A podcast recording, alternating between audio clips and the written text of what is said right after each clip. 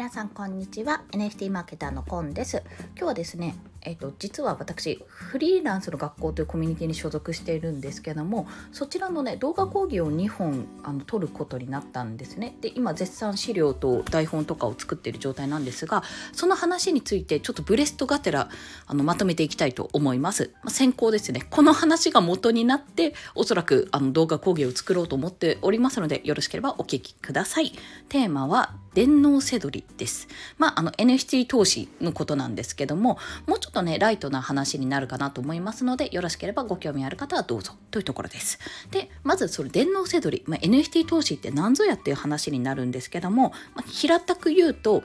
NFT ってあるじゃないですか。 non-fungible token ですね。そちらを、まあ、安い状態、ある意味まあ一番最初の状態、まあ、とりあえず安く仕入れて高く売るってことです。簡潔に言うと。投資となるともう少しガチホするとかあのもうちょっと寝かしといて後で売るとか売るのかそれとも、まあ、リファイみたいにねあのステーキングするのかとかいろいろあるんですがもう少しライトに、まあ、安く買って高く売るっていうそれであの微弱なこう微弱、微弱かどうかわかんないけど、まあ、利益を得るっていうところです。まあ、あの、短期トレードっていうような形かな。そういったニュアンスでお伝えしていこうと思っております。で、これが何がいいかっていうと、あの、いろいろメリットはあるんですけども、とりあえず、一つ目、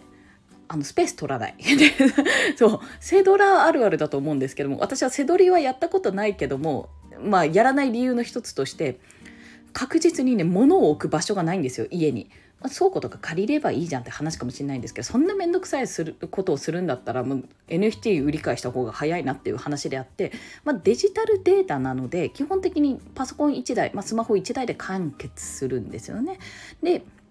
えっと、場所を取らないっていうのが第一送料とかも基本的に仮想通貨さえあれば別にラッピングとかする必要ないので、まあ、そのまんま買ったものを売るリストするって形でなります。はい、そこがメリットの第一ですね 私の中の。で、まあ、2つ目としては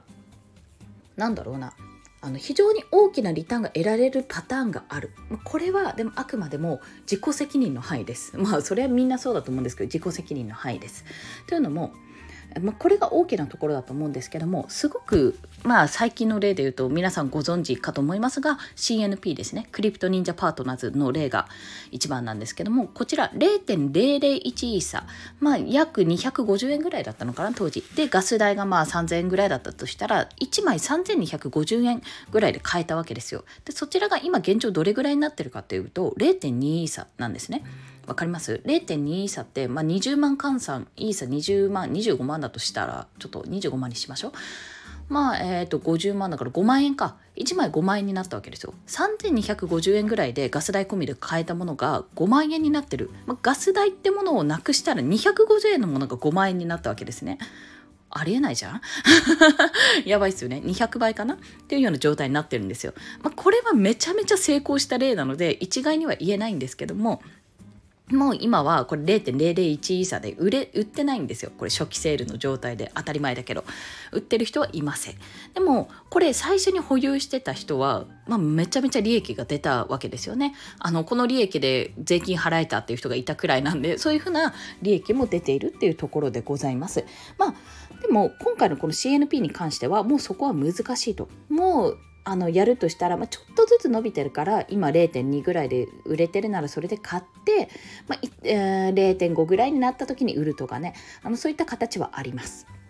で、まあ、そんな形で、えっと、物の場所としては取らないですよね。場所としては取らないしなおかつ結構な振り幅まあこの利益率がもらえるってパターンもある。って考えたら割とその NFT を安く買って高く売るっていうのはわりかしねあの練習としてもいいし結構いい商売になるんじゃないかって話になります。しかししかししかしここで問題なのはそんなに簡単じゃないっていう話なんですよね。それは皆さんご存知だと思います。そもそも仮想通貨口座を、まあ、開設する。そしてそこにそこでイーサリアムを購入する、まあ、基本的にイーサかポリゴンイーサなんですけど、まあ、イーサリアム、まあ、他にもあるけど基本はイーサですね。イーサリアムを購入する。でそれでメタワメタマスクっていうウォレットのアプリがあるんですよ、まあ、あの私基本的にパソコンでやってるので Google Chrome の拡張版？拡張何？アプリみたいな形で入れられるんですけどもそのメタマスクっていうウォレットを開設する。簡単です。これ自体は簡単なの。で口座からウォレットに移す。まあ、 PayPay みたいな感じですよね、きっとね。ウォレットに移す。で、そこで OpenSea でアカウント、まあ、ウォレットを接続するって形になると自分のアカウントが開設できるので、まあ、そこでようやく買えるようになるんですよ。っていうような形で NFT を買うまでに、まあ、口座開設、これ銀行口座じゃなくて、あの仮想通貨の口座を開設するっていうあのところと、仮想通貨専用のウォレットアプリを解説するというか、まあ、これを作らなきゃいけないっていうのとさらにそれでようやくあの販売サイトにつなげてウォレットを接続するっていうんですけどつなげてようやく買えるわけなんですよ。ってことをやってたらまあまあ結構な手間がかかるわけですよ。で仮想通貨ってなんか自体がこうね値上がりとか値下げとかあるから乱高下してるから怖いとか日本円がなんかせっかく20万円であの1イーサ買ったのになんだろうあじゃあせっかく40万円で1イーサ買ったのに今や20万円になってる1イーサみたいな形になるとやっぱり残念だし自分としては損をしたって気持ちになるので、まあ、そういうところのねハードルがあるとは思います。ただしあの何がいいかっていうとまあ、今25万とかでしょ？イーサリアムが確か聞いた話だと。あの一時期ね去年の12月ぐらい40万とか44万ぐらいまであったんですよ。だから今すごい落ちているんですよ。すごい落ちているんだけどすごい落ちているからこそ日本円に換算換算とか換金しやすいんですね。もともと40万とかでイーサを買った人にとっては落ちてるけどもこれから買う人にとっては入りやすくなってるっていうのが今のところ参入しやすいんじゃないかなってとこって思うところの一つ。で、イーサリアムをある程度まとまったお金をね、まあ1イーサとまでは言わないけど、0.1イーサとか、まあ、0.5イーサぐらい入れておくと、まあ、それでもね、10万とかなんで多分大変だと思いますが、まあ0.1イーサでもいいと思いますよ。で、数万円とか入れておくと何がいいかっていうと、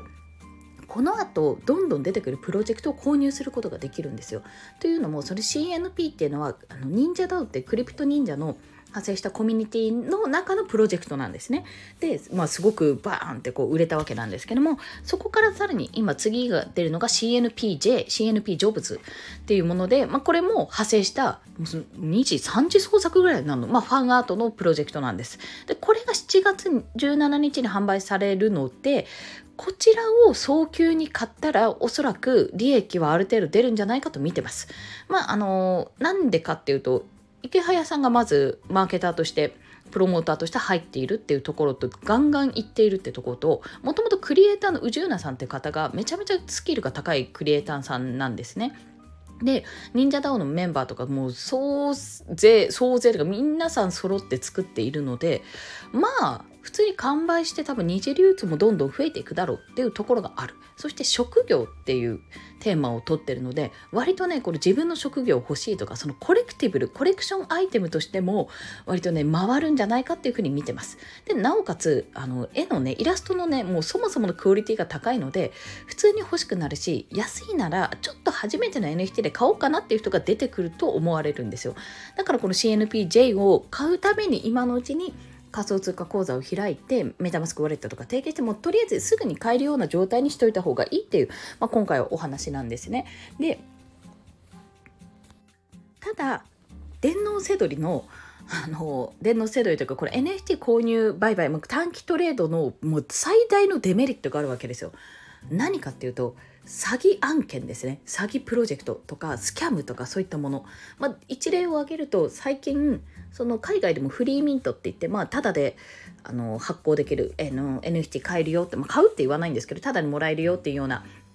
あのプロジェクトがいくつかあったんですよ。でただで配ったのにもかかわらずめちゃめちゃ二次流通が発生してあのすごい今だったら1体あたりめちゃめちゃ価格が高く高くなっているってパターンがあるわけなんです。でその中の多分ねゴブリンっていうものがあったんですがその派生プロジェクトかなんかの一つがおそらく詐欺だったんですよね詐欺プロジェクトで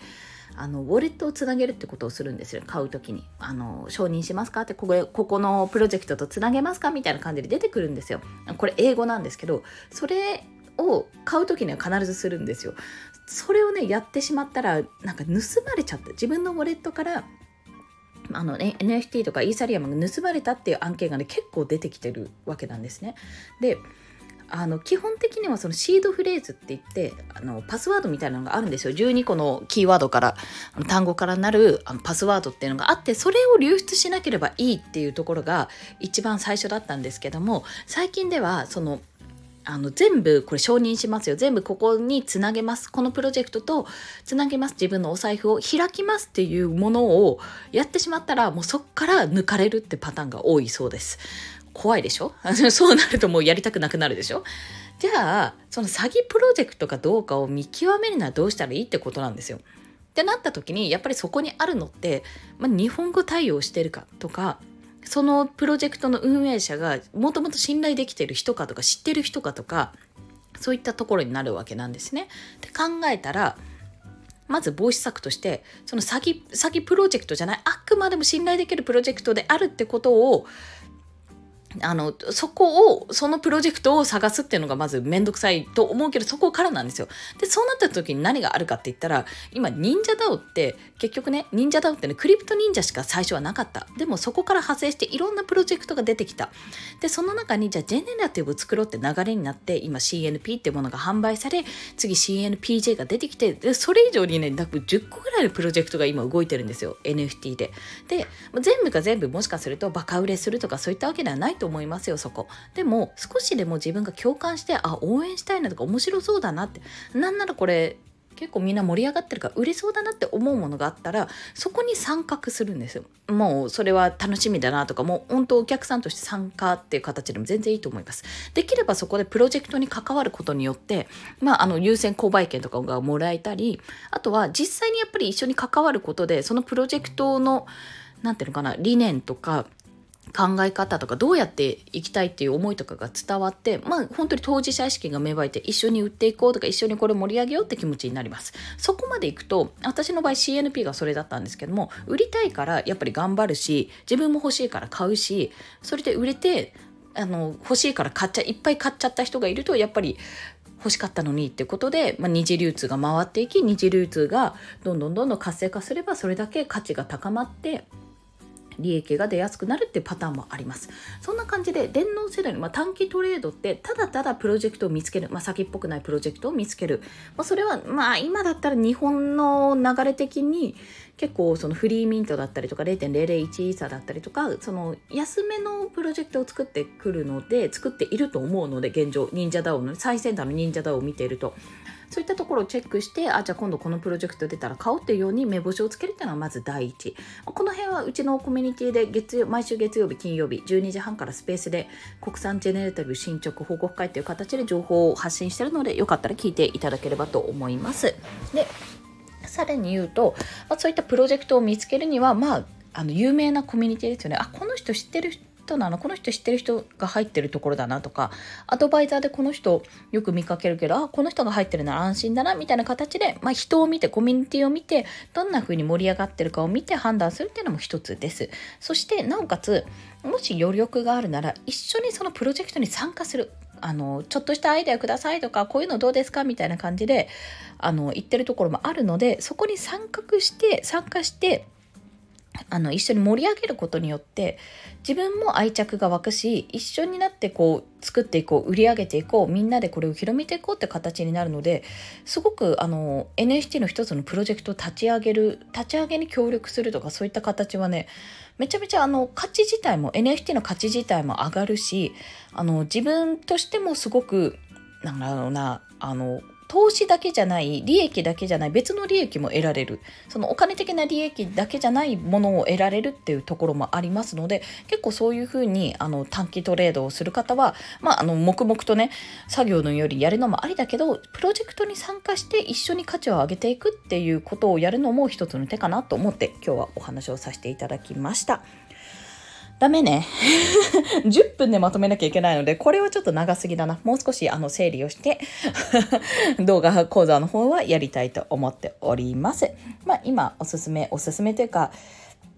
電脳せどり、まあ、せどりとか、例えばあの短期トレード、まあ、ちょっと投資やってみようかなって思ってる人は、1に、えっと、信頼のおける安いプロジェクトもしくはフリーミントで配っているプロジェクトに参加してとりあえず NFT をゲットするとでそれが価値が上がるように盛り上げていくってところまでやるとさらにあの自分の NFT の価値は上がるし自分は自分で面白いしいい経験になるしそのお金以上の利益を得られるような形になるのでぜひぜひやってみてくださいねというお話でございました。はいということでおしまい まだまだね、ちょっと頭の中の整理がいろいろあるのでやっていきたいと思います。今日もお聴きくださりありがとうございました。コンでした。ではまた。